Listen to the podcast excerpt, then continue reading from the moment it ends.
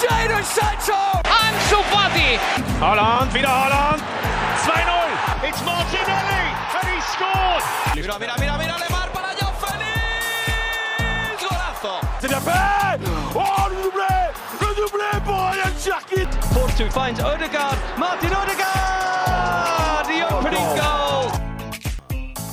Bonjour à toutes et à tous, bienvenue dans le Formation Football Club, le podcast dédié aux jeunes joueurs, aux éducateurs et aux centres de formation. Au programme du jour, un focus sur un poste qui semble de plus en plus démodé. Le numéro 10 est-il tout simplement en voie de disparition? C'est vrai, on voit de moins en moins de jeunes joueurs adopter ce profil particulier, suivre les traces de Zidane, Riquelme ou bien Ronaldinho. Est-ce que c'est un simple effet de génération ou le vrai signe que les milieux offensifs axiaux n'ont plus la cote ou se sont tout simplement euh, réinventés? Pour en parler avec moi, deux invités, vous le connaissez pour ses nombreux ouvrages coécrits avec les D-Managers, dont Comment gagner un match de foot et l'Odyssée du 10 qui va particulièrement nous intéresser. Il est aussi sur YouTube et sur Twitch pour ses contenus tactiques. Très heureux d'accueillir pour la première fois Julien Moumont dans le Formation FC. Bonjour Adrien, bonjour à tous, très heureux de participer à cette émission que j'écoute assidûment. Bah écoute, voilà, un auditeur, et lui aussi, il écoute, il est même déjà venu dans cette émission pour nous parler de son quotidien d'éducateur dans la région toulousienne, du côté de, de, Balma, il va pouvoir nous parler de son vécu du terrain, de sa vision de formateur concernant les numéros 10. Gros plaisir d'avoir de nouveau Gislain Correra avec nous dans l'émission. Comment tu vas Gislain Merci beaucoup Adrien, ça va très bien, merci. Et c'est vraiment un honneur de participer une nouvelle fois à, à ce podcast, à tes côtés et aux côtés de Julien, que comme tout amateur de foot, je suis activement sur les livres, à la télé et maintenant sur YouTube. Donc c'est un double honneur pour moi de, de, participer à tout ça. Bah écoute, ça fait, ça fait plaisir forcément. Que de flatterie. ça fait plaisir, c'est clair. Bah en plus, voilà, une émission un petit peu, on va dire, différente de celle qu'on a pu faire jusque-là, parce que là, on va vraiment évoquer à fond un, un poste, et euh, c'est euh, peut-être le poste qui, on est un peu de la même génération, qui nous a fait un peu tous rêver. On a des joueurs avec cette image. Moi, par exemple, bah, c'est Johan Gourcuff du côté des, des, Girondins, et forcément, bah, quand on regarde aujourd'hui les jeunes joueurs qui sortent, on voit de moins en moins de, de numéro 10, on va dire pur. Alors forcément, il y a des Haute-Garde, il y a des Mount, il y a des Havertz, a des Wirtz qui peuvent se rapprocher de ça, mais on a un sentiment que quand même que le numéro 10 pur a un peu disparu. D'ailleurs, sur la quatrième de couverture de l'Odyssée du 10, Julien, vous disiez que davantage qu'un flocage au dos d'un maillot, le 10, c'est une philosophie. Euh, au moment de rappeler son rôle sur le terrain, est-ce que tu peux nous en dire un peu plus? Oui, parce qu'en fait, si on cherche à définir ce qu'est un numéro 10, c'est très compliqué de donner une seule réponse et que tout le monde la partage finalement. La, la considération que l'on a du numéro 10 a évolué au fil du temps. Elle évolue aussi d'une équipe à l'autre, elle évolue, elle est différente d'une nation à l'autre, presque aussi. Et, euh, et c'est pour ça que c'est compliqué. Alors si on repense à la notion un peu historique de ce qu'est le numéro 10, c'est généralement plutôt qu'un poste, c'est plus un garant de la créativité offensive d'une équipe. Euh, alors oui, historiquement, c'était le joueur sous, les sous le ou les attaquants qui était chargé de, de, donner la dernière passe ou de faire la différence par le dribble, de faire du décalage, etc. Mais au final, il y a vraiment cette notion de, de mettre à jouer d'une équipe et euh, d'apporter cette créativité, cette inventivité, des choses auxquelles on, ne pense pas, nous, euh, le commun des mortels, sur, sur le terrain en phase offensive. Et c'est ça qui va distinguer un petit peu le numéro 10. Et c'est pour ça qu'en fait, il ne faut pas trop, je pense, l'attacher à, une zone ou à un poste, même si c'était un peu historiquement le, cas. Parce qu'il y a aussi euh, une notion de liberté et une notion voilà, de, de créativité qui peut s'exercer à différents endroits sur le terrain. Tu partages ce point de vue, Gislain euh, Julien a notamment parlé de, créativité, de, liberté. J'imagine que pour toi, en tant qu'éducateur, ce sont des clés que tu donnes à tes joueurs euh, offensifs qui sont peut-être un peu euh, derrière les attaquants Ouais, tout à fait. Et puis, ce qui est important dans ce que dit Julien, c'est la notion en fait de pluralité. C'est-à-dire qu'en fait, le 10 est le poste, je pense, le plus différent, le plus pluriel du, football et de son histoire, euh, même si historiquement, comme il l'a rappelé, il est attaché à un poste en général sous les attaquants ou au cœur d'un milieu de terrain à 3, euh, eh bien, on va se retrouver avec en fait un numéro 10 et des âmes de numéro 10 qui peuvent exister partout sur le terrain. Et je pense que c'est en ça que le rôle du numéro 10, il est difficile à définir. C'est qu'en fait, c'est beaucoup plus voilà qu'un rôle purement tactique. C'est une idée, c'est une philosophie, c'est un esthétisme.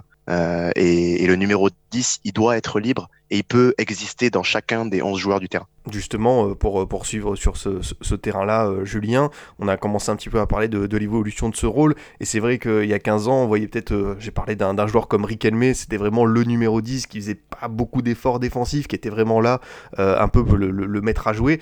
On a l'impression qu'aujourd'hui, ce, type de joueur, bah, il peut plus exister, enfin, c'est difficile d'avoir un sur le terrain qui fera pas, par exemple, les efforts défensifs. Alors c'est compliqué de l'imaginer dans la zone traditionnelle du 10, entre les lignes, en soutien des attaquants, parce que ce sont des espaces qui se sont restreints ou les euh, milieux défensifs, même si à l'époque de Riquelme, il était déjà très costaud, mais disons que le jeu s'est encore accéléré. On peut le, constater dans euh, différentes mesures du rythme, en termes de passes, en termes de nombre de duels, etc. Le jeu s'est vraiment accéléré depuis, euh, depuis 20 ans, avec maintenant les joueurs sont tous des athlètes extrêmement préparés, et donc forcément, un joueur qui n'a pas ce répondant sur le plan physique, c'est plus compliqué pour lui, c'est pas impossible, mais c'est plus compliqué d'exister dans ces, dans ces zones-là, même si il a généralement un cerveau qui lui permet de penser plus vite que les autres. Alors on peut quand même le retrouver peut-être dans d'autres zones, et c'est pour ça que par exemple un Pirlo lui a fait carrière plus bas euh, en étant face au jeu, en étant dans des zones plus confortables pour faire le jeu. Un Jorginho par exemple, il a beaucoup de choses d'un numéro 10. Alors c'est pas Riquelme, c'est clair, il a pas cette technique, mais il a ce côté maître du jeu et, créateur par la passe qu'ont euh, certains numéros 10 mais il l'a plus bas parce qu'il n'a pas la qualité physique pour exister éventuellement plus haut. Busquets, c'est pareil, c'est presque le meilleur exemple d'ailleurs aussi de, comparaison parce qu'il a aussi une qualité technique qui est pas si loin de celle d'un Riquelme Busquets sur certains aspects, mais il peut exister seulement plus bas. Donc voilà, c'est pour ça que, euh, en effet, dans l'évolution du foot, et c'est ce que j'ai évoqué, alors tous les joueurs aujourd'hui peuvent être éventuellement numéro 10 parce que la zone traditionnelle du 10 a rendu les choses très, très compliquées, mais on peut encore euh, des espaces pour certains joueurs qui n'ont pas euh, ce côté très athlétique ils peuvent quand même exister dans d'autres espaces sur le terrain. D'ailleurs, euh, Gislin, toi, euh, concrètement, est-ce que tu joues avec un numéro 10 Est-ce que ça t'arrive d'en utiliser un? Ou finalement, c'est euh, plutôt un, 10, bah voilà, comme évoqué Julien, à la Busquets ou à la Jorginho, vraiment ce, ce terrain 6-8 très technique qui va pouvoir faire des différences balle au pied?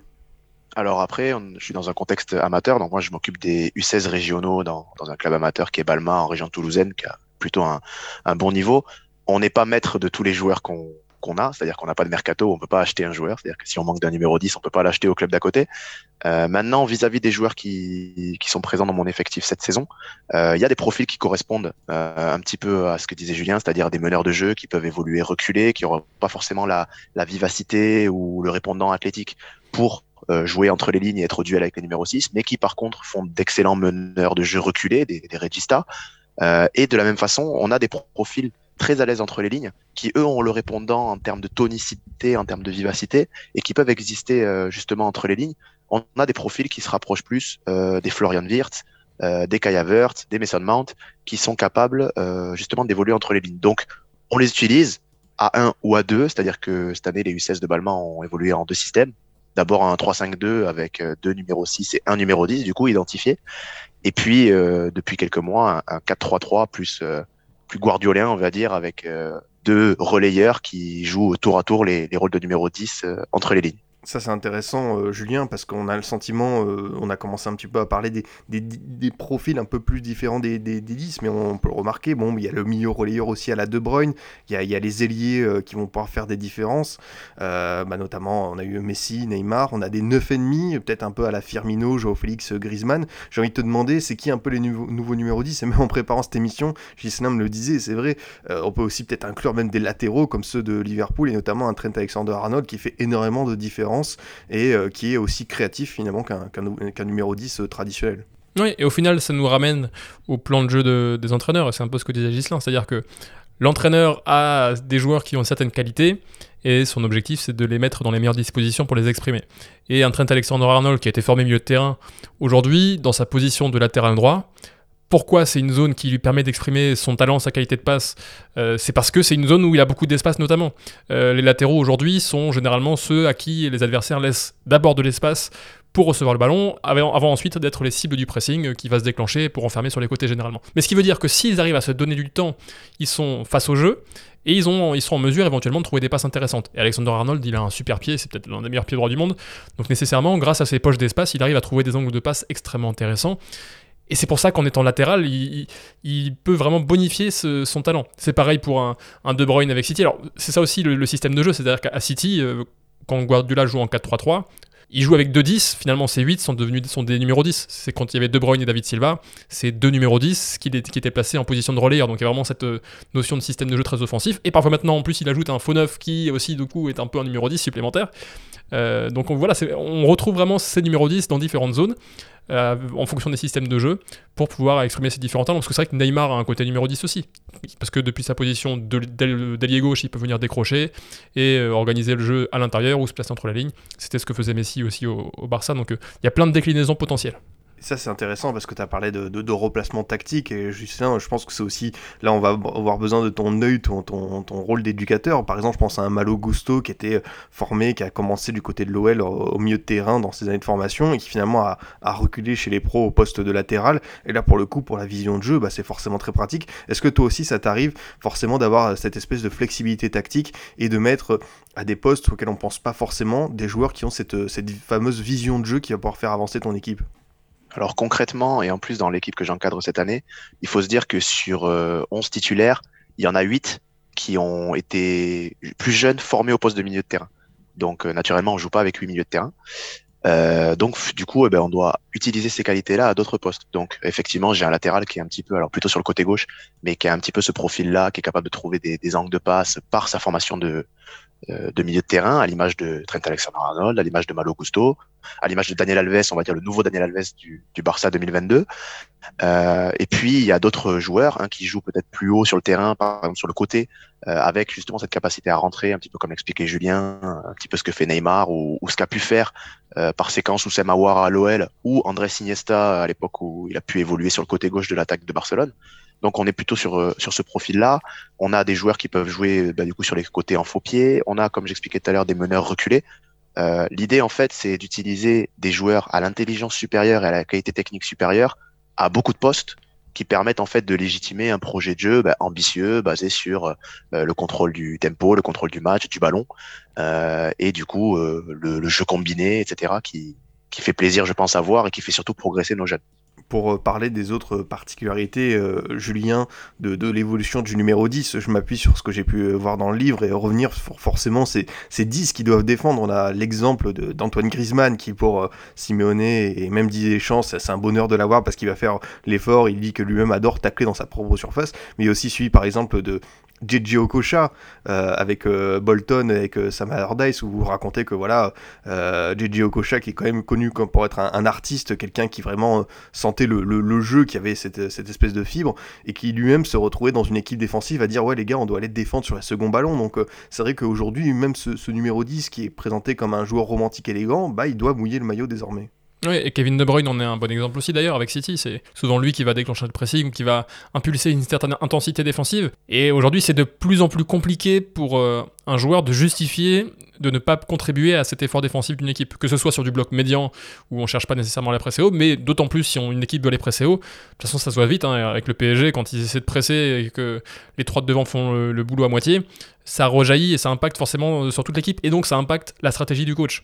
Et on est à une époque quand même euh, où, euh, avec le déclin de Messi et Ronaldo, on se rend compte que ce sont vraiment les projets collectifs forts où tous les joueurs sont à l'unisson dans chaque phase du jeu qui priment sur des projets centrés sur des individualités. Donc aujourd'hui, en effet, pour les numéros 10 de demain en tout cas, il faut pouvoir contribuer à, cet effort défensif. Et ce qui est intéressant, c'est que justement avec ces nouveaux profils que l'on voit qui sont très dynamiques, parce que la vitesse est notamment une qualité clé maintenant aujourd'hui, notamment sur les espaces entre les lignes. Donc on a des numéros 10 qui sont très véloces, très explosifs. Et bien ces qualités-là, elles, peuvent s'exprimer aussi sur des phases de pression.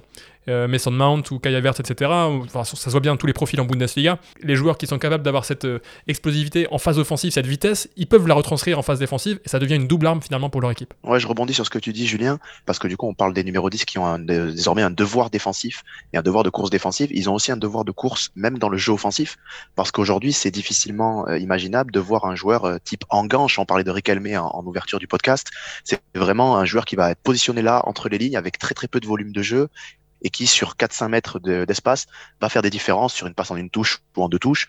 Euh, on a pu l'apercevoir dernièrement avec des compiles vidéo qui ont tourné là sur Mathieu Bodmer, euh, qu'il avait la capacité à faire ces, ces extérieurs du pied là, mais ça n'existe presque plus. Et aujourd'hui, ces nouveaux numéros 10 dont tu parles, euh, les Wirtz, les Havertz, ils ont aussi cette capacité à se projeter dans l'espace et à demander des ballons en profondeur, à demander des ballons dans des zones euh, bah, qui étaient inconnues pour les numéros 10, on va dire, des années 80-90. Et en fait, ce volume de course-là qui se voit et qui est nécessaire dans l'aspect défensif, il devient aussi indispensable dans les projets de jeu collectif euh, sur l'aspect offensif. Justement, euh, pour rebondir dessus, euh, Ghislain, euh, est-ce que tu sens, toi, que le numéro 10, c'est un joueur qui est un petit peu démodé auprès de tes jeunes? Est-ce que tu sens que voilà, c'est un poste qui leur parle moins Ils sont moins attirés par ce rôle-là? Ils préfèrent peut-être bah, voilà, les, ceux, des ailiers, ceux des, attaquants qui savent tout faire à la, Benzema. Est-ce que tu sens que voilà, le, numéro 10 a un peu perdu sa valeur d'antan?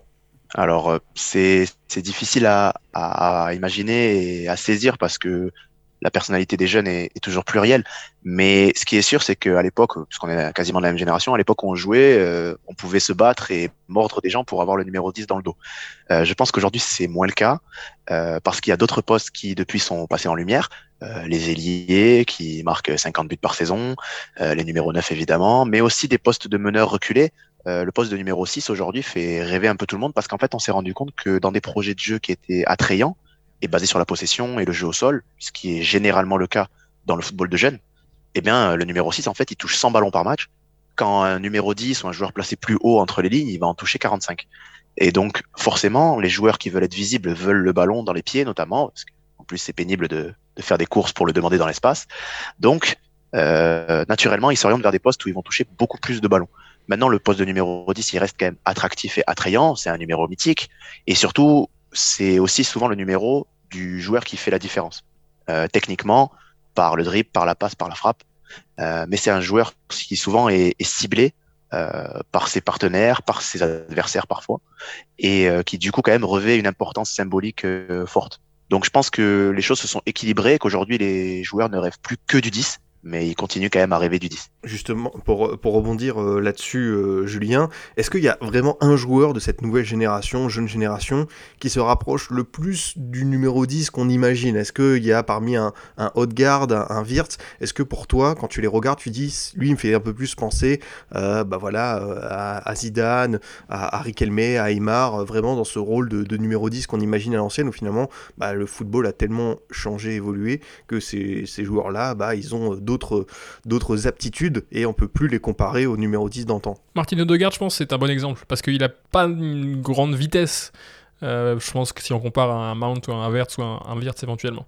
Il est plus dans ce registre en effet de joueur très élégant, très fin, avec un, sacré coup de patte, avec une faculté à trouver des passes impossibles, avec une supervision du jeu, une intelligence de jeu qui lui permet d'exister dans des zones de densité parce qu'il voit un petit peu avant, même s'il aime bien aussi euh, s'excentrer un petit peu, décrocher pour se mettre face au jeu justement pour exprimer sa qualité de passe. Et alors, la nuance, et c'est là aussi que le football d'aujourd'hui le rattrape, c'est que même s'il a ce profil un peu différent, à Arsenal il s'inscrit dans un jeu de position extrêmement cadré, extrêmement structuré, où, euh, alors certes, je pense que dans ce cadre, il a une faculté d'improvisation, mais c'est une improvisation qui est guidée par les principes du jeu de position, par les, les voilà l'occupation très précise des espaces que demande Arteta, qui est nécessaire aussi cette discipline dans l'occupation des espaces, parce que si un joueur sort de ce cadre, ça peut rejaillir sur tout le reste.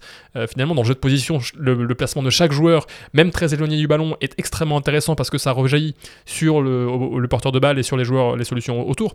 Donc il y a aussi cette canalisation tactique maintenant de, de cette, ce pouvoir créatif que peut avoir un haut de garde et d'autres meneurs de jeu dans des jeux de position qui sont de plus en plus structurés où il faut réussir à placer le curseur entre les consignes tactiques qui vont guider les comportements vers des, choses qu'on recherche comme optimales, et puis quand même laisser une marge de manœuvre à ces génies créatifs qui sont capables d'inventer et de sortir des, choses qu'on ne peut pas penser initialement. Ce qui est intéressant ce que tu dis, euh, voilà, ce que tu dis, Julien, c'est super intéressant. Euh, c'est qu'en fait, le numéro 10, euh, avec le profil aux deux gardes, on va dire, donc qui est un, profil un peu particulier, qui va manquer de, de vitesse, de tonicité, euh, c'est un profil qui peut exister quasi uniquement dans des projets de jeu qui sont taillés autour de ça, euh, avec le ballon, avec une occupation rationnelle des espaces, etc. Ça peut, comme tu l'as dit, jouer sur leur liberté créatrice et de mouvement, mais en même temps, ça légitime leur présence. Je repense à Lovro Majeur, qui du coup est, je pense, l'un des plus gros exemples de numéro 10 à l'ancienne qui évolue dans La Ligue 1 d'aujourd'hui. Une Ligue 1 qui a rarement été aussi intense.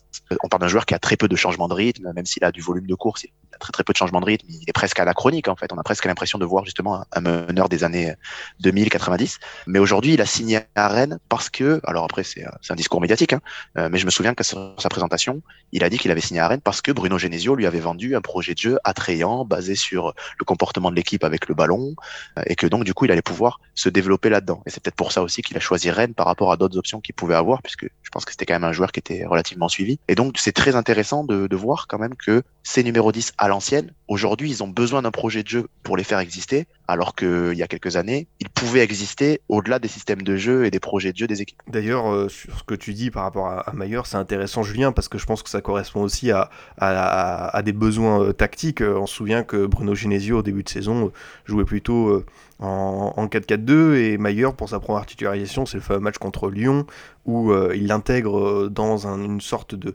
4-3-3 et vraiment il donne les clés du jeu et à ce moment-là Rennes marchait plutôt bien. Donc il y a aussi cette volonté de bousculer même l'ordre établi pour intégrer son numéro 10 enfin c'est vrai que Mayer c'est un bon exemple d'un joueur qu'on doit mettre dans les meilleures dispositions et on doit même faire des concessions alors qu'on était sur une bonne dynamique. Et bah la preuve c'est que ça marche très bien parce que Mayer depuis 4-5 mois c'est un des tout meilleurs joueurs de, de Ligue 1 Ouais, même si Maillard a quand même aussi une certaine polyvalence, il offre une certaine flexibilité tactique possible à son entraîneur. D'ailleurs, on le voit, c'est intéressant, la complémentarité qu'il peut avoir avec Bourigeau, par exemple, qui lui euh, joue sur le papier couloir droit, mais qui est plutôt un milieu axial de base. Et donc en fait, il y a des permutations entre eux parce que Maillard aime bien venir dans cette zone à droite pour repiquer sur son pied gauche. Donc voilà, c'est le, 10 d'aujourd'hui euh, n'est pas figé dans une zone et Maillard euh, l'incarne aussi. Même si je crois que la, toute première entrée qu'il avait eu à Rennes, il était entré euh, relayeur gauche, je crois, et j'avais eu un peu peur parce que c'était pas trop la zone où il avait brillé au Dynamo Zagreb. Mais on peut l'imaginer sous l'attaquant, on peut l'imaginer aile droite qui repique, on peut l'imaginer relayeur droit comme c'est le cas un petit peu en, ce moment. Donc il offre quand même certaines options à son coach. Tout à l'heure, on a parlé euh, de, mettre euh, justement son, son, 10 dans les meilleures dispositions. Gislain, tu nous as dit que tu as, tenté, tu, joues de temps en temps avec, euh, avec un, numéro 10. Et justement, c'est quoi un peu les clés? Comment finalement lui, donner de la confiance? Parce que bah, c'est un rôle tellement particulier où je pense qu'il y a, l'aspect mental qui entre en jeu. Et comment tu fais pour toi mettre ton 10 dans les meilleures dispositions? Bon, même si on a tous voilà la volonté, je pense, d'écrire un livre à chacun de nos joueurs pour leur expliquer un petit peu ce qu'on attend d'eux, je pense qu'on doit avoir l'humilité en tant qu'éducateur euh, de se baser déjà sur leurs qualités fortes et de leur demander des choses, euh, voilà, euh, on va dire simples et surtout peu nombreuses. Sans ballon, ce que je demande à mon numéro 10, c'est que quand l'équipe n'a pas le ballon, qu'il travaille, ben, notamment sur les numéros 6 adverses, qui sont les premières rampes de lancement généralement. Donc, euh, comme on, en parlait tout à l'heure, il doit être focus sur cet effort défensif-là. Euh, et lorsque son équipe a le ballon, ses coéquipiers ont le ballon, il se doit d'être disponible tout le temps.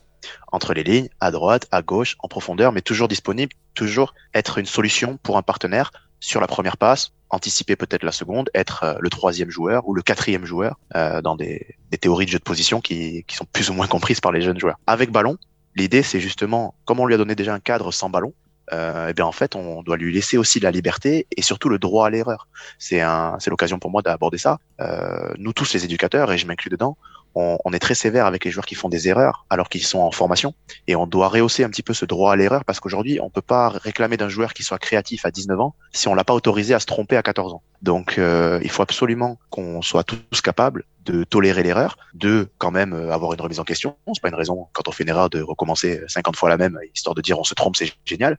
Mais euh, voilà on doit rehausser le statut de l'erreur pour que les joueurs soient confiants avec le ballon, qui tentent des choses, des dribbles, des passes, des frappes, pour qu'au final on arrive à des joueurs créatifs lorsqu'ils intégreront le, un monde plus compétitif, les compétitions nationales ou, le monde senior. Donc on doit leur laisser à la fois de la liberté avec ballon et quand même leur rappeler qu'ils ont des obligations sans. C'est un petit peu, un petit peu difficile, mais, mais c'est intéressant. c'est intéressant ce que tu dis, Justin, parce que ça, ça rejoint ce que disait Atem Benarfa souvent sur le côté euh, euh, il faut accepter en effet que cette prise de risque puisse déboucher sur, sur de l'erreur dans le processus de formation. Alors je le vis pas au quotidien, bien moins que toi en tout cas, donc c'est hyper intéressant que tu, que tu en parles.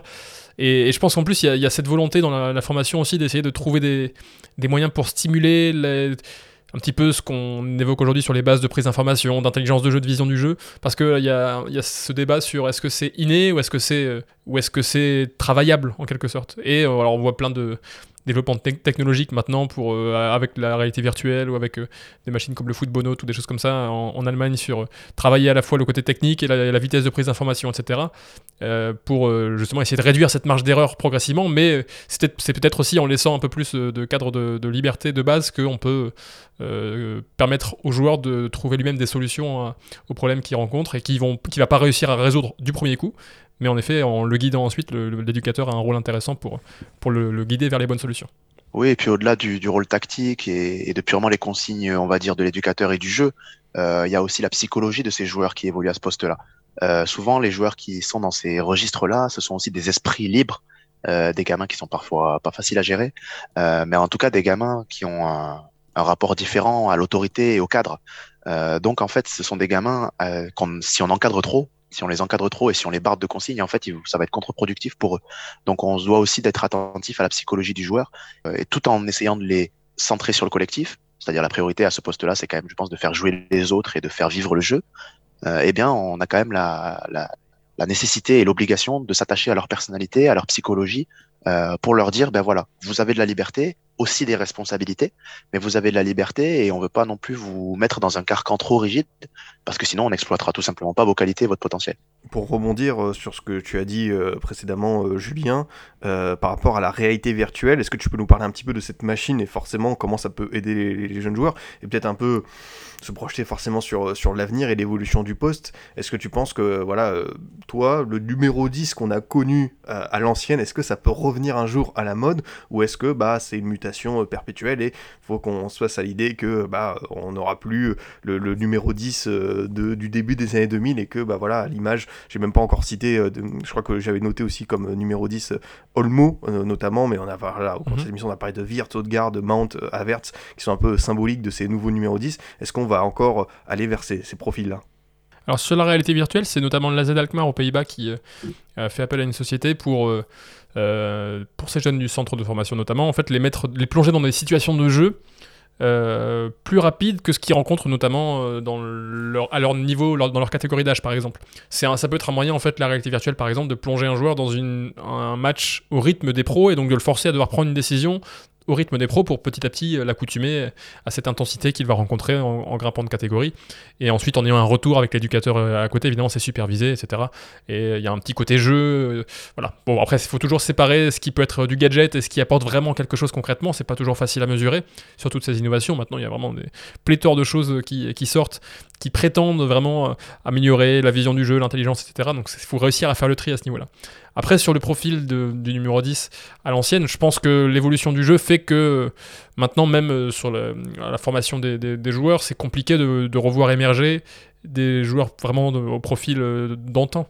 Je pense que même dans les catégories de jeunes, maintenant, euh, forcément, euh, ce qui se passe au niveau pro rejaillit sur euh, ce qui est mis en place dans les centres de formation. Par exemple, à l'OL, il y a tout, il y a vraiment un, cadre qui a été posé sur l'ADN OL à partir du jeu de position, etc. Donc on va finalement reproduire certaines choses, adaptées évidemment aux catégories d'âge, et donc en laissant aussi une marge d'apprentissage. Mais je pense que voilà, on forme maintenant des joueurs pour le football dans, dans 5 ans, dans 10 ans, que l'on imagine aller encore plus vite, que l'on imagine requérir encore plus de polyvalence et de flexibilité tactique de la part des joueurs avec une implication aussi efficace que possible dans toutes les phases du jeu. Donc ça me paraît très compliqué euh, de, revoir euh, euh, éclore des numéros 10 qui marchent 80% du temps et, qui ne jouent que quand ils ont le ballon dans les pieds. Ton avis toi là-dessus, Gislain, qui, qui, est entre guillemets au cœur du réacteur, qui voit passer de, nombreux jeunes joueurs depuis pas mal d'années? Bah, Il y a différentes grilles de lecture à, cette question. Julien, je pense que tu es suffisamment un grand spécialiste de l'histoire du foot pour savoir que à l'image de, de la mode et de la musique, ça peut être cyclique. Aujourd'hui, on avait par exemple ce, débat il y a quelques années sur euh, l'absence de vrais numéro 9, de surface, etc. C'est des profils qui, par exemple, ont beaucoup de mal à exister dans le football de jeunes, puisqu'on est dans un football de transition, il y a beaucoup d'espace à attaquer, donc c'est compliqué. Euh, et puis un jour, il y a un buteur de, de maître qui met six buts en Coupe du Monde et ça va changer un petit peu les standards. Euh, on avait l'impression qu'aujourd'hui, on était obligé d'avoir des numéros 6 solides devant la défense. Et puis, puis un jour, l'Espagne et le Barça gagnent tout avec Busquets. Donc, ça remet les standards en, en application. Donc peut-être que le haut niveau, peut-être que l'apparition de différents profils à haut niveau peut changer totalement les mentalités et que euh, l'apparition d'un joueur euh, qui aujourd'hui n'existe pas, hein, mais euh, d'un joueur qui peut marcher 80% du temps et faire des différences quand même par la passe, peut peut-être révéler et faire ouvrir les yeux à, d'autres formateurs sur la nécessité d'avoir des joueurs à la technique supérieure par rapport à la, toute puissance de l'intensité qu'aujourd'hui qui aujourd'hui est mise en avant euh, dans tous les centres de formation. Donc il y a cette grille de lecture là où on peut imaginer que le foot c'est cyclique. Et puis en même temps, nous les éducateurs, on a le devoir de préparer, comme disait Julien, le, euh, le joueur pour le football de dans 10 ans, qu'on imagine aisément euh, encore plus rapide, encore plus basé sur l'intensité et les transitions. et donc naturellement, on a ce, ce devoir d'amener des joueurs, même qui ont ce profil de 10 à l'ancienne, à avoir un volume de course, à être capable d'être solide sur les jambes, de résister au duel et d'apporter des choses tout à fait différentes de ce qu'ils ont déjà dans leur panoplie. Donc, on est, je suis un peu mesuré. Euh, moi, je pense surtout que le rôle du 10 et les qualités du 10, elles vont continuer à exister dans tous les postes. Euh, c'est-à-dire qu'aujourd'hui, on va demander à tous les postes d'avoir des âmes de numéro 10. Et c'est ce que je disais en préambule du podcast. C'est-à-dire qu'aujourd'hui, on va demander à nos défenseurs centraux de trouver des passes qui cassent des lignes et qui font avancer le jeu. Ce qu'on demandait à un numéro 10 il y a 30 ans. On va demander à nos latéraux d'être capables de trouver différents angles de passe. On va demander à nos attaquants d'être capables de décrocher pour venir entre les lignes. On va demander à nos ailiers de rentrer à l'intérieur pour mener le jeu depuis des positions un peu excentrées et jouer dans les demi-espaces. En fait, on va demander non pas à nos numéros 10 de redevenir des numéros 10, mais on va demander à tous nos joueurs d'avoir un petit peu de numéro 10 en eux. Ouais, c'est ce qu'on disait dans, le livre, c'est ça qui est intéressant, c'est qu'il y a cette diffusion maintenant de la responsabilité collective, de la créativité euh, offensivement.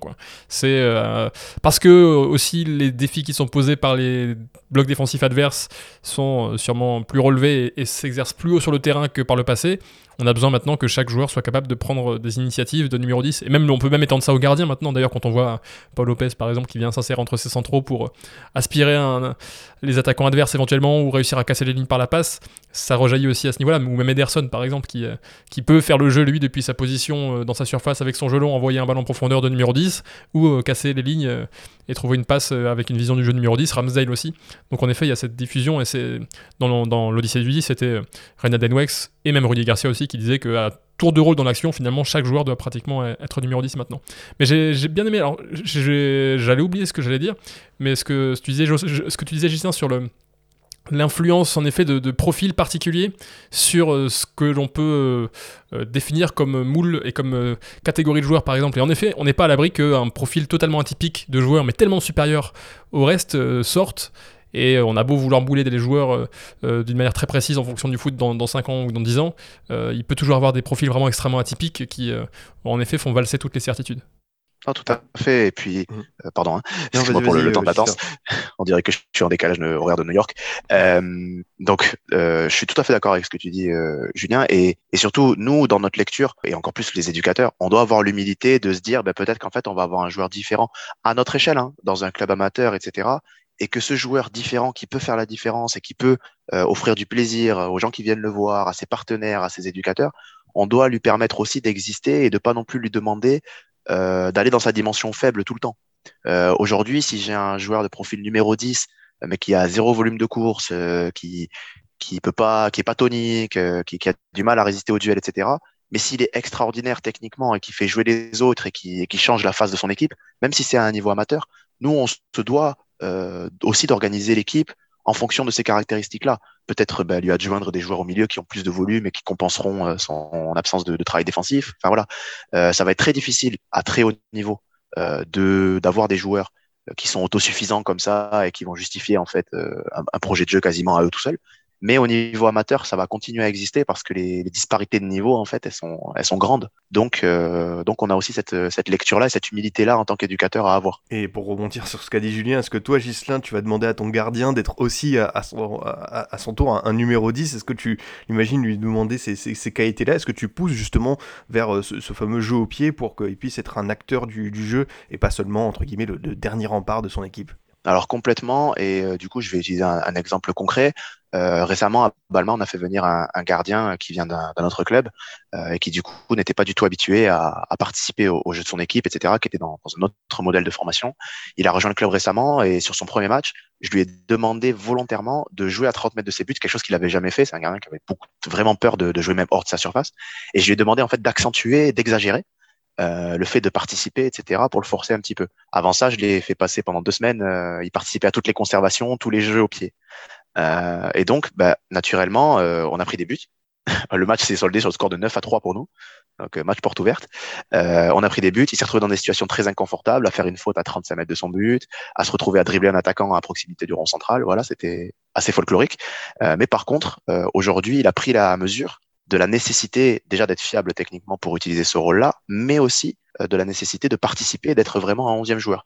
Euh, chez nous, les gardiens sont généralement des gardiens qui sont habiles au pied et qui participent dans les jeux à la conservation euh, en tant que joker ou en tant que, que, joueur à part entière. Mais ils sont identifiés comme ça et euh, parmi les joueurs du club, euh, moi j'entraîne les U16, mais il y a un U15 qui euh, parfois va jouer avec l'équipe réserve dans le champ, alors qu'il a des, des, énormes qualités de gardien et qui sera gardien. Mais on a quand même la, a, il a cette capacité-là à être un joueur et ces profils-là vont apparaître de plus en plus à haut niveau le danger, c'est que ben, on ait des profils qui soient très à l'aise au pied, mais moins à l'aise avec les mains, et qui du coup prennent des buts évitables, alors que ce sont des, sont des joueurs qui aident leur équipe dans tous les autres compartiments du jeu. Je pense que c'est ce que tous les détracteurs de Paolo Lopez attendent, c'est-à-dire qu'il fasse une énorme 3 et qu'on dise ah ben, super, il est bon qu'avec les pieds et il est nul avec les mains. Euh, donc je pense que nous, on doit aussi se, se protéger et protéger nos gardiens par rapport à ça, mais c'est hyper important aujourd'hui d'être 11 en fait. Tout simplement, il y a un avantage naturel et numérique qui peut se créer juste parce que notre gardien est habile avec les pieds. Ce serait dommage de s'en passer.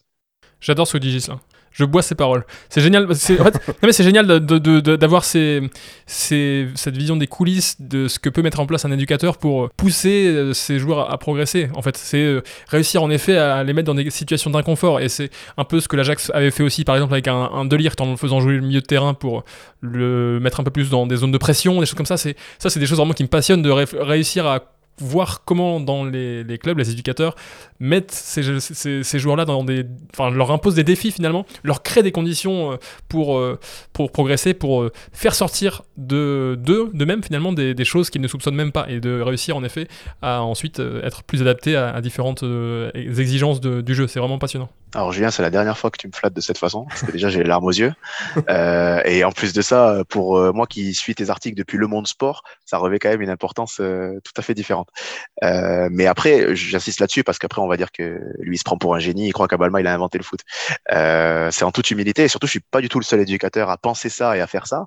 Euh, Aujourd'hui, tous les éducateurs sont influencés par ce qu'ils voient du haut niveau.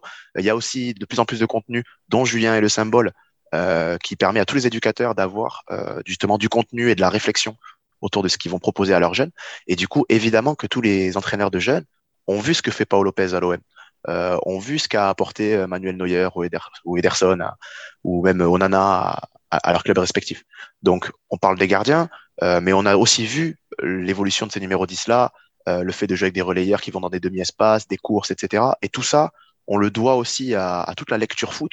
Donc, c'est l'occasion aussi de, de te flatter dans l'autre sens, Julien. On le doit à toute la lecture foot et à tous les contenus qui, qui sont disponibles aujourd'hui et que les éducateurs d'il y a 20 ans, enfin, auxquels les éducateurs d'il y a 20 ans n'avaient pas accès. Et, et ça, c'est une vraie richesse pour nous. On s'inspire de tout ce qui se passe à haut niveau. On essaye de recréer des conditions humblement dans nos contextes qui sont tout à fait différents. Voilà, l'idée, c'est pas du tout de dire euh, à Balma, on a inventé le football, on a inventé les gardiens qui jouent au pied, on a inventé les numéros 10 polyvalents. Voilà, pas du tout. Euh, justement, moi, c'est une observation que je fais sur tous les clubs amateurs que j'affronte le week-end.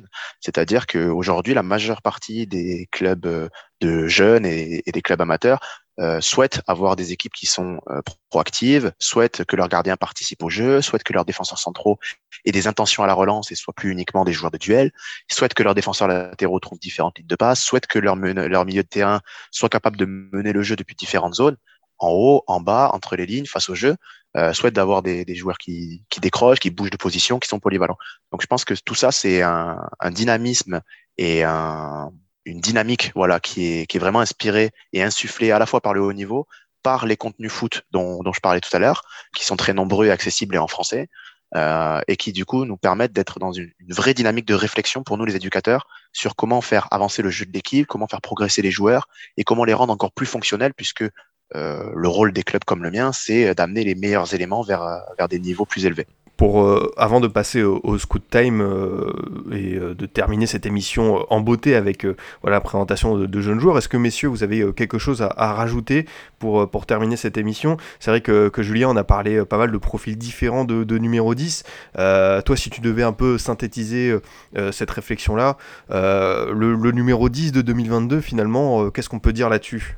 Alors si on résume, c'est un joueur qui doit être dynamique, un joueur qui, comme disait Gislain, doit être capable de prendre les espaces, un joueur qui doit travailler défensivement, certes, et en ayant toutes ces qualités-là, réussir aussi à être aussi créatif et aussi euh, décisif, aussi inventif que l'étaient les numéros 10 d'antan qui, eux, pouvaient se concentrer sur les, moments avec ballon dans un rythme bien moins élevé. Donc c'est un gros, gros défi quand même, et c'est pour ça que c'est intéressant aussi de ressentir à travers Gislain toute la richesse du travail des éducateurs au quotidien, à la fois dans les clubs pro, dans les centres de formation, mais aussi dans les clubs amateurs, pour réussir à, à mettre en avant ces qualités-là.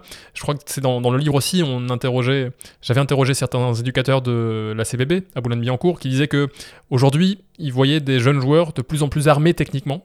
Genre, je pense que les, joueurs de 10 ans aujourd'hui, euh, par rapport à quand moi je jouais au foot, euh, du, coup, du coup, il y a 20 ans, euh, quand j'avais 10 ans, je pense que le, différentiel de niveau technique doit être assez marqué aussi, et je pense que Gislain le, le ressent peut-être aussi. Et du coup, maintenant, c'est réussir à leur faire franchir ce, cap aussi sur l'intelligence de jeu. Ne pas seulement en faire des athlètes qui vont vite et qui euh, peuvent prendre des espaces, mais aussi réussir à, leur faire euh, lire le jeu et interpréter le jeu de manière rapide parce que le jeu le demande, mais de manière aussi efficace. Gislain, ton avis là-dessus? Ouais, bah, ce, qui, ce qui est vraiment intéressant, et je pense que, que, je pourrais couturer là-dessus, c'est que euh, en fait, dans le numéro 10 et dans le numéro 10 de 2022 ou des années suivantes, euh, on va aussi rechercher quelque chose qu'on est peut-être en train de perdre euh, sur les dernières euh, générations, parce qu'on a mis en avant l'intensité, les courses, etc. Et, et, en fait, le numéro 10 dans l'imaginaire collectif, c'est l'esthétisme, en fait. C'est le lyrisme, c'est la, la beauté, le truc très subjectif qui fait qu'on va tomber amoureux d'un contrôle orienté, d'une prise de balle, d'une passe masquée. C'est tout ça que, que moi j'espère voir chez les numéros 10 conformes, mais aussi euh, chez les numéros 10 qu'on va voir à haut niveau et chez les numéros 10 qui ont la chance d'évoluer dans les plus grandes compétitions du monde. Euh, moi j'ai envie de voir un peu de magie, un peu d'inventivité et, et, pas de robotisation. Notre enjeu à nous les éducateurs, c'est aussi de pas robotiser les joueurs et de pas leur dire si tu reçois le ballon, tu te mets dans ce sens et tu fais cette passe. Euh, bien sûr, on doit leur donner les tips pour que 90% du temps, cette passe existe. Mais en fait, le plus intéressant, c'est les 10% d'inventivité et de, et de, de créativité qu'il leur reste. Et, et, moi, honnêtement, je paye ma place au stade pour voir des joueurs qui euh, sont créatifs, qui sortent des carcans, alors qu'en tant qu'éducateur, justement, nous, on, on, doit fixer des cadres. Euh, on doit fixer des cadres et on doit donner une direction claire aux joueurs. Mais au final, tout ce qu'on fait, c'est rien par rapport à, à la créativité et l'inventivité, justement, d'un numéro 10. Ça peut être sur d'autres postes, on en a parlé. Mais l'inventivité, la créativité, c'est ça qui nous fait se lever. C'est qu'à un moment donné, dans notre canapé, on, va se lever et on va vibrer sur quelque chose qu'on n'avait pas senti ou qu'on avait entreaperçu depuis notre canapé et qu'un mec a vu alors qu'on est 22 à courir à haute intensité sur un terrain. Et, et ça, c'est vraiment ce qu'on ce qu'on veut et ce qu'on espère en tant qu'amoureux de football. Euh, c'est ce qu'on espère dans, euh, voir dans quelques années de la part des numéros 10 ou des autres. Bah écoutez, sur ces belles paroles, euh, on peut que terminer ce, ce, cette émission sur euh, les, les, numéros 10 et tout, mais on va continuer à parler, j'imagine, de créativité et d'inventivité de jeunes joueurs qui peuvent nous faire euh, lever du, du, du, canapé, comme le dit Gislain, avec le traditionnel Scoot Time et l'habituel jingle. Le Scoot Time, à la découverte des jeunes joueurs. Voilà, chères auditrices, chers auditeurs, vous connaissez euh, toujours le, principe, ça ne bouge pas. Euh, chaque euh, invité présente son jeune joueur, son coup de cœur, on va dire un espoir assez méconnu encore du grand public, qui voilà sera amené à, faire, on espère, une belle carrière en parlant un peu de son, parcours, de son profil, de ses qualités. La dernière fois, Gislain nous avait parlé de Malcolm Viltar qui est en train de faire son petit bonhomme de chemin du côté de, de Sochaux. Donc voilà, Gislain, c'est à toi de, de, nous parler un petit peu de ton coup de cœur, de ton, de ton scoot time. Bon, euh, je vais utiliser ma, posture, on va dire, et, ma place d'éducateur dans le monde amateur euh, pour euh, non seulement, enfin non pas justement mettre en avant un joueur de notre club, c'est ce que j'avais fait avec Malcolm qui est passé par Balma, mais pour mettre en avant un joueur qu'on a affronté dans les différentes dans les différentes années. Il joue actuellement dans les, chez les 17 ans nationaux à Istres. Donc du coup, je pense que très peu d'auditeurs le connaissent. S'appelle Jessim Yassine. c'est un joueur qui est né en 2005, donc qui vient de fêter ses 17 ans euh, et qui, euh, du coup, est un profil numéro 10 qui colle tout à fait au, au podcast, euh, qui est un super profil de joueur qui se fait lever du canapé. C'est-à-dire que c'est un, un, gamin qui est en, en retard athlétique. Moi, je l'ai affronté depuis plusieurs années parce que j'ai eu cette génération 2005 en préformation sur les années U14 et U15. Je l'ai affronté à l'époque parce qu'il jouait à Avignon. Il était aussi à l'essai à Béziers. C'est des clubs qu'on a pu affronter lors de matchs amicaux ou lors de tournois. Depuis, il joue à Istres, euh, chez les 17 ans nationaux. Il réalise une grande saison. Istres est dans notre poule en 17 ans nationaux, donc on l'a affronté aller-retour. Euh, donc j'ai eu l'occasion d'assister à ces matchs-là. Et ben, en fait, on s'est régalé. C'est-à-dire que c'est un, un, petit gaucher numéro 10, euh, franco-algérien, vraiment euh, voilà le, le, truc typique, le profil typique. Vous en avez tous vu dans, sur les terrains à côté de chez vous. Mais lui, il a quelque chose en plus. Euh, cette pack gauche et cette inventivité qui fait que justement, on, on, va se lever du banc et on va dire wow. et on va admirer. Alors qu'on est dans le match, alors qu'on est en train d'encourager ses joueurs, euh, les 17 ans nationaux, ce sont mes anciens joueurs, donc euh, du coup, je, je, les encourage un petit peu comme, comme un grand frère. Et, et ben, au final, ce joueur-là, il, il, calme tout le monde. Il réalise une grande saison à Istres. Je sais qu'il a été déjà laissé à Montpellier et dans d'autres clubs, y compris à l'étranger. Euh, je serais pas étonné du tout qu'il rejoigne un centre de formation. Et euh, le club qui aura la bonne idée euh, d'inclure Jessim Yassine dans ses effectifs de centre de formation, ben, je sais pas s'il en fera un, grand athlète et, et, un professionnel multifonctionnel, mais par contre, il va se régaler. Et, et je lui souhaite parce qu'en plus, c'est un gamin que j'ai côtoyé et qui est un bon garçon, qui est bien encadré. Donc, ce serait un, un, un beau symbole que ce profil-là de joueur dont on dit que la formation française raffole pas parce que on préfère des gabarits, des joueurs plus athlétiques. Ce serait très très chouette que ce genre de joueur arrive à, à haut niveau dans nos structures. Bah écoute, forcément, euh, très emballé par, euh, par ce prospect, euh, très envie surtout de suivre euh, la suite de sa, de sa jeune carrière. Donc voilà, on verra ce, ce développement euh, depuis, depuis Istres. À ton tour, Julien, de, de qui veux-tu nous parler? Tu as commencé à nous le teaser un petit peu euh, avant, avant l'émission. Moi, j'ai une petite idée sur le joueur et on va vérifier de suite. Tu as parlé, je crois, d'équipe de France U19. Euh, C'était plus équipe de Suède. Donc, c'est- de Suède. Ouais, recrutement moins local de mon côté. euh, euh, je vais parler d'un joueur que j'ai découvert la saison passée. J'ai vu ses premiers pas en fait en professionnel euh, à 17 ans la saison passée avec Amarby. Il s'appelle Williot Swedberg et pour sa première euh, entrée donc en championnat suédois, il avait marqué euh, sur son deuxième ballon une frappe enroulée pleine lucarne qui annonçait un peu la couleur. Alors, il n'a pas fait aussi bien depuis, c'est difficile de, maintenir ce- ces, niveaux-là. Mais disons que c'est un, très beau joueur et si on reste sur la thématique justement de la créativité, du côté un peu meneur de jeu, il a un petit peu ce profil-là. Alors, il joue plutôt relayeur. Euh, William Swedberg, donc à, à, à Marby, il a 18 ans, donc international suédois, moins de 19, moins de 18. Euh, euh, il est dans l'équipe pro régulièrement déjà. En fait, euh, il a joué pas mal de matchs. Alors, parfois titulaire, parfois en remplaçant, mais dis- disons qu'à son âge, c'est déjà très, extrêmement intéressant. Et c'est un profil très élégant. C'est un joueur qui est très fin techniquement, qui a aussi un certain volume de course, euh, qui, peut, qui, est, qui est bon passeur en fait. Alors après, c'est toujours la question. euh, il est très léger physiquement encore pour l'instant, donc est-ce qu'il va s'étoffer? S'il arrive à s'étoffer, ça peut être un potentiel très intéressant. Et je le vois un peu des allures de, de comme si, enfin, si jouait relayeur par exemple.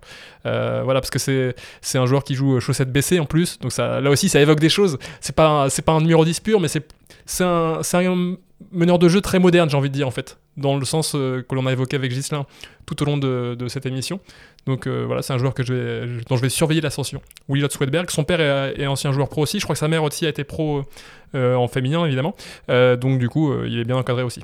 Bah écoute, euh, profil, euh, profil très intéressant et c'est vrai que tu as parlé en plus de, de, style un peu vestimentaire avec euh, les, chaussettes et tout, donc ça aussi c'était un des attraits un peu du, joueur, du numéro 10 à l'ancienne qu'on a bien connu. En tout cas, merci beaucoup messieurs, on arrive au bout de, cette émission, c'était vraiment passionnant d'échanger avec vous. D'abord Julien, un peu ton, actualité, on a, parlé de tes livres, mais tu as aussi, tu as aussi ta chaîne YouTube, tu as ta, ta chaîne Twitch où tu- enchaînes les contenus et voilà, on peut te retrouver un peu sur tous les réseaux sociaux pour débriefer, on va dire, euh, l'actualité du, ballon rond sous, sous ta vision, sous ton œil euh, affûté. Exactement, j'essaie de produire un maximum de contenu pour essayer de, ensemble, mieux comprendre le foot euh, petit à petit. C'est un processus d'apprentissage euh, continuel, donc euh, voilà, c'est des choses intéressantes. Alors, toujours le défi d'essayer de, de, faire ça sans avoir les droits des images, c'est toujours un petit peu frustrant parfois. Il faut essayer de zigzaguer un petit peu autour de ça, mais, mais, mais voilà, c'est un petit peu l'ambition que, j'ai d'essayer de- d'offrir en effet de la, de la réflexion et de moi-même réfléchir sur le, sur le jeu au fur et à mesure. Et puis, euh, en plus, on a pu travailler ensemble sur euh, un équipe explore passionnant. On a parlé tout à l'heure de Paul Lopez et ça me fait penser d'aller vous dire, euh, d'aller vraiment regarder ce, document sur l'évolution du poste de gardien de but parce que forcément, on apprend plein de choses et ça rejoint un peu finalement aussi ce qu'on vient de dire sur numéro 10 avec un autre poste qui a beaucoup, beaucoup évolué où là aussi les caractéristiques techniques sont entrées en compte. Julien, si tu peux un peu parler de cet explore parce que moi, j'ai j'ai pu le, le découvrir et c'était vraiment super intéressant. Oui, bah, j'ai essayé d'en parler un petit peu de ce rôle de, de gardien maintenant, et, euh, c'était un petit peu ce constat-là aussi. Alors, hum, le point de départ, c'était pas avec Paolo Lopez, parce que à l'origine, quand j'avais un petit peu découvert ça, c'était plus en Détroit allemande, avec Christian Titz, l'entraîneur de Magdebourg, qui fait jouer son gardien comme euh, fait jouer Sampaoli, euh, comme, comme fait jouer Lopez aujourd'hui. Donc, vraiment très très haut, avec vraiment cette notion de jouer à 11, de créer une supériorité. Donc, c'était un petit peu le point de départ de la réflexion pour retracer toute l'évolution euh, du poste de gardien. Et on arrivait pratiquement à la conclusion aujourd'hui, en effet, que euh, la, frontière entre le gardien et le joueur de champ s'es- s'estompe de plus en plus. Et lui aussi est un peu concerné par ce qu'on disait tout au long de l'émission, cette responsabilisation en termes de création. Face à des pressings notamment, il doit être capable de, casser ces pressings-là, de trouver les bonnes solutions, d'avoir une vision du jeu parfois de numéro 10, une qualité de passe de numéro 10 courte, longue, avec une richesse technique maintenant bien plus que par le passé. Et donc c'est vraiment une évolution extrêmement intéressante que l'on retrace dans l'équipe Explore. Ouais, totalement. De ton côté, euh, euh, éducateur euh, du côté de, de Balma, comme on l'a dit, dans la région toulousaine. Alors, euh, il y a des joueurs qui peuvent nous faire lever notre canapé, mais si on veut aller te, voir ton équipe se lever derrière la rambarde, aller encourager, c'est aussi possible, j'imagine, de, de suivre ton quotidien. D'ailleurs, on rappelle qu'on a fait ensemble une émission Parole d'éducateur, au-delà de, de ce qu'on a pu dire sur la liberté laissée aux jeunes joueurs, on est revenu sur ton parcours et tes idées d'éducateur. Donc voilà, si les auditeurs veulent prolonger le plaisir, il y a aussi cette émission qu'on avait fait ensemble il y a un peu plus d'un an. Ah bah en tout cas, moi, je reçois avec plaisir sur le sur le bord des terrains, euh, par message sur les réseaux sociaux, etc. pour pour échanger. Euh, J'insiste là-dessus parce que moi, j'ai commencé à entraîner super jeune et en fait, j'ai très vite pris beaucoup de contacts avec des éducateurs beaucoup plus confirmés, que ce soit au bord des terrains ou sur les réseaux sociaux, qui est quand même une richesse énorme pour euh, pour notre génération.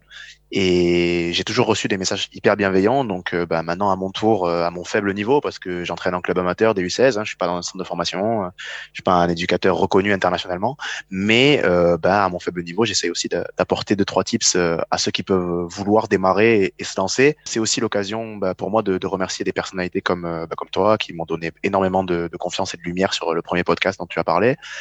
également comme Julien, avec qui j'ai eu la chance d'échanger auparavant sur les réseaux sociaux. Et, en fait, vous êtes aussi euh, des modèles pour nous les jeunes passionnés de football, quelle que soit après la forme que ça prend, des podcasts, des articles, des entraînements, mais euh, vous êtes des vrais modèles et des, vrais repères pour nous qui montrent qu'en fait c'est possible d'être un grand passionné et en plus de non seulement vivre de sa passion, mais surtout faire vivre sa passion au travers de, de son travail.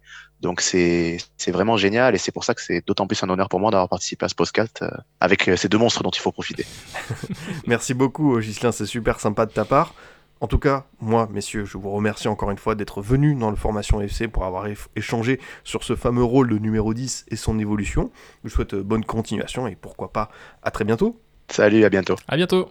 De mon côté, chers auditeurs, je vous dis aussi à bientôt pour un autre numéro. Vous pouvez toujours nous écouter sur Deezer, Spotify, SoundCloud, iTunes et Google Podcast. A très vite pour une nouvelle émission du Formation Football Club.